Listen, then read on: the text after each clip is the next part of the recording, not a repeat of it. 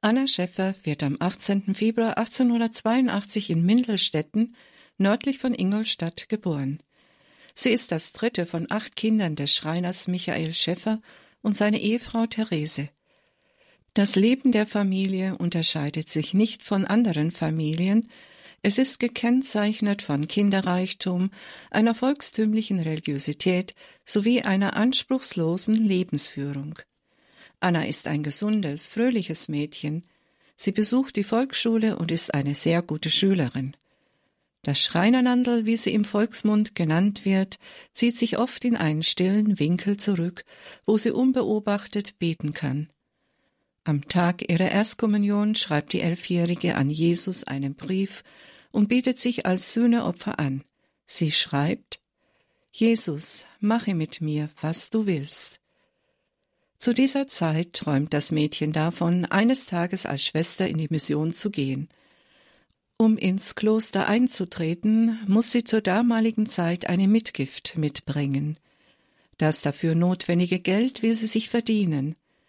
Sie entscheidet sich, das Elternhaus zu verlassen. Zur gleichen Zeit stirbt ihr Vater, und auch die Not der Familie zwingt sie, eine Arbeitsstelle zu suchen. Diese findet die 14-Jährige in einem Haushalt in Regensburg und anschließend in Landshut. Dort erscheint ihr im Jahre 1898 Jesus und sagt ihr großes Leid voraus. Anna flieht Hals über Kopf vor dem drohenden Schicksal nach Hause und niemand kann sie bewegen, zu ihrer Dienststelle zurückzukehren. Der Ortspfarrer bringt sie schließlich im Forsthaus in Stammham unter. Dort erfährt ihr Leben eine schreckliche Wendung. Es ist der 4. Februar 1901, kurz vor ihrem 19. Geburtstag. Anna Schäffer bereitet mit einer anderen Magd den Waschtag vor. Der Ofen wird eingeheizt und das Wasser in den Waschkessel gefüllt. Das Ofenrohr des Waschkessels löst sich aus der Wand. Anna will dieses wieder befestigen, rutscht aber aus und fällt mit den Füßen in den Kessel mit kochender Lauge. Ihre Beine sind bis über die Knie verbrannt und Körper und Arme mit zahlreichen Brandblasen bedeckt. Über ein Jahr verbringt Anna in den Krankenhäusern und Unikliniken, wo sie mehr als 30 Operationen über sich ergehen lassen muss. Mit der Zeit werden die Füße steif. Man bricht ihr beide Beine, damit die junge Frau wieder gehen kann. Zusätzlich bekommt sie ein Magengeschwür, an dem sie beinahe stirbt. Ärzte und Seelsorger stehen bereits an ihrem Krankenbett und erwarten jeden Augenblick das Ende. Es folgen furchtbare Wochen des Leidens. Doch Anna überwindet die Krise. Ihr Zustand stabilisiert sich. Eine dauerhafte Heilung kann die ärztliche Kunst der damaligen Zeit aber nicht leisten. Schließlich wird sie, sie ist 20 Jahre alt, als Frühinvalidin aus dem Krankenhaus entlassen. Von nun an ist sie ans Bett gefesselt. Ihre Wunden werden nie mehr heilen und das über 25 Jahre lang. Ihr Lebensplan, als Schwester in die Mission zu gehen, ist zerstört. Zu dem schweren Leiden kommt bittere Armut. Mit Rücksicht auf den Bruder muss Anna das kleine Elternhaus verlassen. Zusammen mit ihrer Mutter mieten sie ein kleines Zimmer in einem Bauernhaus. Anna ist ein Pflegefall. Sie und ihre Mutter leben von einer kargen Invalidenrente. Für die Zwanzigjährige beginnt ein Martyrium. Zunächst möchte sie gesund werden. Sie kämpft gegen die Krankheit an und glaubt an ihre Heilung. Schließlich dämmert ihr die bittere Erkenntnis, dass die Ärzte ihr nicht mehr helfen können. Dieses Bewusstsein bedeutet eine Zäsur in Annas Leben. Die Leidende erkennt, dass sie ihren Berufswunsch, in die Mission zu gehen, aufgeben muss und alles, was sie damit verbunden hat. Sie ist ständig auf fremde Hilfe angewiesen und hat Tag und Nacht Schmerzen. Sie hadert damit, dass sie sich den Lebensunterhalt nicht selbst verdienen kann. Sie erkennt, ihre Mission besteht nicht darin, als Schwester in die dritte Welt zu gehen, sondern mit dem Herrn den Kreuzweg in Geduld, Liebe und Hingabe. Diese Haltung hilft ihr, die Schmerzen zu ertragen. Sie erkennt ihre Berufung, für die Kirche und die Menschen zu beten. Anna Schäffer lernt mit ihrer schweren Krankheit zu leben.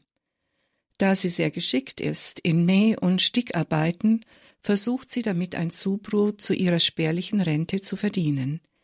Ihr Leben und ihr Leiden sind aber eingebettet ins Gebet. Dies ist ihre Kraftquelle, aus der sie schöpft, ihr schweres Los nicht nur zu ertragen, sondern geistlich zu nutzen. Die Leute in ihrer Umgebung müssen feststellen, dass sie keinen Menschen vor sich haben, den sie bedauern und trösten müssen. Vielmehr erfahren sie selbst Trost und Stärkung. Auch sehen sie, dass Anna einen geistlichen Weg geht. Daher bitten die Besucher, sie möge für ihre Anliegen und Sorgen beten. Sie haben die Erfahrung gemacht, dass Annas Gebet wirkungsvoller ist als das eigene. Der Besucherstrom wird von Jahr zu Jahr größer. Anna wird zu einer geistlichen Begleiterin und Trösterin und gefragten Ratgeberin. Neben der Sühne ist ihre zweite Berufung das fürbittende Gebet. Den Besuchern verspricht sie, alle, die mich anrufen, werde ich ins Gebet mit einschließen.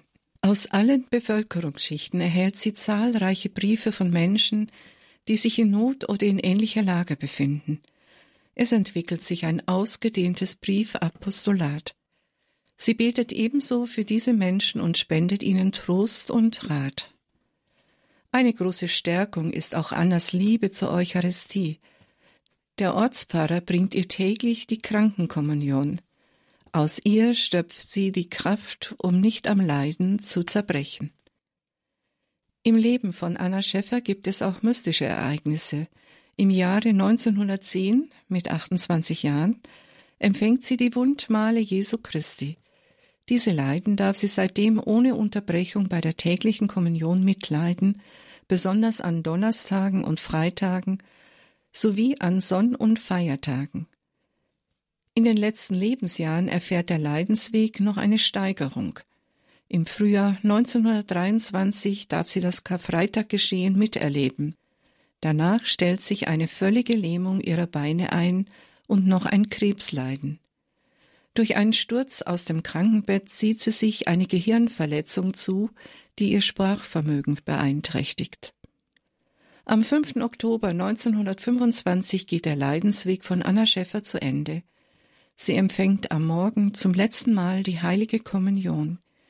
In den Abendstunden gibt sie ihr Leben in die Hände des Schöpfers zurück.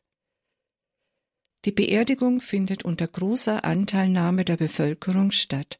Sie wird zunächst auf dem Friedhof von Mindelstetten beigesetzt. Im Jahre 1972 werden ihre Gebeine in die Pfarrkirche von Mindelstetten in eine kleine Gruft umgebettet. Anna Schäffer wird 1999 in die Schar der Seligen aufgenommen und im Oktober 2012 von Papst Benedikt XVI. heilig gesprochen.